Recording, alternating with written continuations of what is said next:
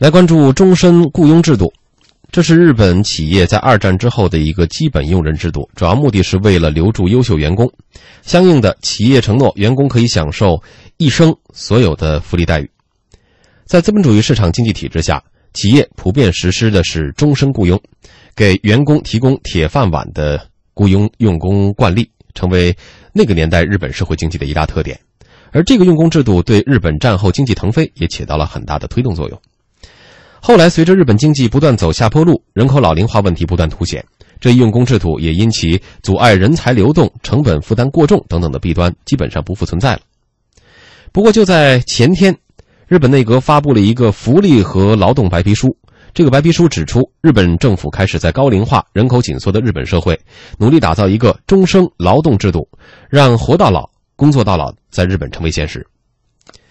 从终身雇佣制度到终生劳动制度。相似的名字背后，也是日本政府振兴经济的决心。那么，日本民众是怎么来看待这个制度的？随着日本社会人口老龄化和劳动力短缺问题日趋严重，备受困扰的日本经济能否从此重振雄风？我们来听央广记者张明浩、李思墨的报道。数据显示，在本世纪初，日本1.2亿人口中有百分之二十年龄在六十五岁以上。日本内阁四号通过的新年度福利和劳动白皮书预测，到二零六零年，在日本每二点五个人当中就有一个是老人。在人口老龄化方面，日本社会一直跑在世界前头。二零一五年。日本六十五岁或以上人口占到总人口的近百分之二十七，给日本劳动力市场带来不小的压力。但与此同时，日本也很早就开始用老龄人口来补充劳动力。现在，越来越多的雇主都开始将老年人当作宝贵的劳动力资源。七十八岁的日本老人儿山文彦，每天清晨五点半开始来到自行车存放处，把七百多辆自行车摆放好收费，每个月工作十七天。月收入九万日元，约合人民币五千元。老伴儿和他年龄相仿，平时在超市打零工。儿山文彦，我以前在银座开酒吧，接触过很多公司高层，泡沫经济崩溃，很多客人退休之后就不再来了，因为客人越来越少，我就决定不做了。据日媒的一则报道透露，日本地方上人口老龄化问题最为严重，尤其是农业区。务农人口目前为二百零九万人，比五年前减少了百分之二十。农业人口平均年龄六十六点三岁，不少人因年事已高而放弃耕种，人数不足严重影响日本农业的出口政策。为挽救农业人口危机，日本当局计划开放门户，引进外国劳动力，填补人手不足。日本首相安倍晋三。这个提案为实现地方创收和一亿人能够继续活跃在社会非常重要。我们要立即展开讨论，必须修改法律，立即实施。如果修改法律，可以向下届国会提交法案。白皮书最后强调，日本老化速度全球罕见，这也是一个无法抵挡的发展趋势。白皮书指出，日本政府开始在高龄化、人口紧缩的日本社会努力打造一个终生劳动制度，让活到老、工作到老在日本社会成为现实。对于日本政府力求打造的终生劳动制度，中国之声日本观察员蒋峰表示，这是日本多年来老龄化和少子化问题日趋严峻的无奈之举，也有它的民意基础。中国之声日本观察员蒋峰：日本呢，伴随着社会的高龄化和少子化这样的双化的事情呢，就是日本的劳动力的状况呢，可以说是越来越严峻。那么至于怎么样来解决这个问题，我们可以看出来呢，日本的从中央政府也好，到地方政府也好，一方面提出来要把退休的年龄延长到六十五，另外呢，还有的地方呢提出来呢，要给老年人创造一个再就业的一个机会。也就是从六十五岁以后，这些老年人呢重新上岗。那么现在呢，是日本首相安倍晋三提出了一种劳动方式的改革，这样的一种旗号。一方面希望女性活跃起来，一方面希望老人也能够启用起来。那么最近他们想呢，来打造一种终身劳动制。其实不管是什么方法，我们说呢，它都是在解决劳动力短缺上在下功夫。不过，蒋峰同时指出，在高龄化压力下，日本人对老年后生活其实相当悲观。有将近九成四十岁以上的日本人对老后独居深感不安，非常担心日本政府提供的护理机制无法应付需要。尤其是最近发生在神奈川县相模原市的残疾人疗养中心持刀袭击老人事件，更令整个日本社会感到不安。蒋峰认为，依靠一个终生劳动制度能否重振日本经济雄风，还需要时间来检验。但目前更急需解决的，还有那些无法工作的老人面临的疗养护理需求。那么，对于高龄化的社会问题来讲，除了劳动力以外，还有一个高龄化的福祉的问题。也就是说呢，如何呢提供呢给老年人福祉？那么，我们知道日本在高龄化做的相对来说比较好的，我们说他们有很多呢养老的设施，有一些介护的设施都是走在前面的。但是这一次呢，我们看出来的问题所在，就是在这些个介护设施、养老设施里边的安全系数或者是安全管理存在着严重的隐患。所以说呢，日本在养老设施上自有它的长项，但是与此同时也存在着很多问题。日本的老龄化速度是全球罕见的！呃，新一年度的福利和劳动白皮书预测，到二零六零年，每二点五个人当中啊，两个半人就有一个是老人。为了应对人口高龄化，日本呢在努力打造终身劳动制度。调查显示，在四十岁到五十九岁的日本男女当中，有超过七成认为应该把六十五岁以上的高龄定义为七十岁以上，并且希望退休之后呢可以继续留在职场。有七成的人都认为这个，呃，应该在退休之后继续留在职场。这个和我们的想法可能是有一些出入。当然了，我们还是得说哈。我刚才就就脑补了一个场景，就是有很多高龄的老人在工作岗位上工作，嗯，这个场景我总是觉得好像有一丝悲情的成分在里边，觉得这个老人是不是应该在家里颐养天年啊？啊，在这个呃工作场合出现的话，会不会有一点让人觉得心里面不舒服？我不知道两位观察员对这个事情怎么看？朱旭老师。嗯，其实这个问题不是这么绝对的。然后呢，那个每个国家每一代的老人，事实上是有不同的选择和需求的。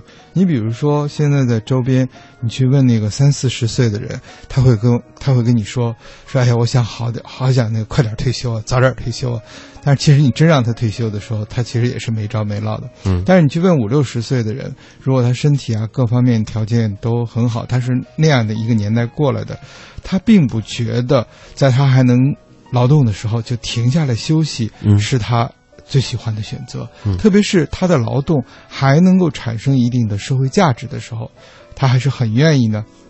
继续在劳动，嗯，呃，当然，在日本，由于它的人口整体的规模，还有它的那个人口的那个年龄结构，那么以至于呢，就是它的老年人群工作是一个常态。如果你到日本去旅游过的话，你会发现很多的老人都还在工作，嗯，所以在这样一种氛围里头，有刚才所说的，他们认为，呃，应该把这个高龄老人在就年龄再提高一点，我认为是很正常的。是符合他们这个国家就是人口构成的，嗯，一个基本面的。嗯，其实刚才朱旭老师也提到了，如果你在日本旅游的话，你会发现这个很多出租车，嗯，驾驶员都是老人，呃，而且他们完全可以胜任这份工作，他们提供的这种彬彬有礼的服务啊，也会让你觉得，呃，还是非常好的，能够贡献于这个社会的。但是呢，嗯。日本经济从九十年代初期开始，楼市的这个泡沫，呃，被挤破之后啊，一直就是不太见起色。尤其是这么多年、几十年过去了以后呢，这个日本经济不见起色，已经成为了某一代人的一种共同的这种认同。呃，所以说这一次“活到老，工作到老”这么的一个制度性的一个呃方式吧，它能不能够助力日本经济走出现在的这个低谷？呃，季老师对这个事情怎么看？我觉得从目前的情况来看，这么多的日本人，在比较大的岁数，我们看了。昨天我也看了一条新闻，好像说八十岁还在工作，而且很多人是八十岁还在工作。在这样的情况下，就是可能是反映了日本的劳动力市场中间的一个问题，就是说，呃，日本的劳动力市场现在恐怕是需要相当的呃一部分的人继续在他们岁数已经上了岁数之后继续工作。嗯，嗯，其实。呃，解决这个老龄化有好多种方式，就是不仅有这个，就比如说一个鼓励本国的人生孩子，嗯，这个其实我们到欧洲去看也会发现，有很多欧洲的国家，你生的孩子足够多，你都不用工作，嗯，就是基本上就靠孩子就能养活自己。他其实也是因为他面临着这种老龄化的一个问题。但还有另外一种方式，就是所谓的移民，就是要一些这个从别的地方来的人，对。来帮助他们工作，嗯，这种方式也是属于这种呃解决人口老龄化或者人口的劳动力缺不足的这样的一个问题的一种常见的方式。嗯，其实我们看为什么美国，我们总说美国的各方面都很先进，其中有一个原因就是因为它吸引了全世界各地到他们那个地方去的都是属于在在他设置这个门槛的时候，他都把那个拔尖儿了，都把拔尖儿拔走了。嗯。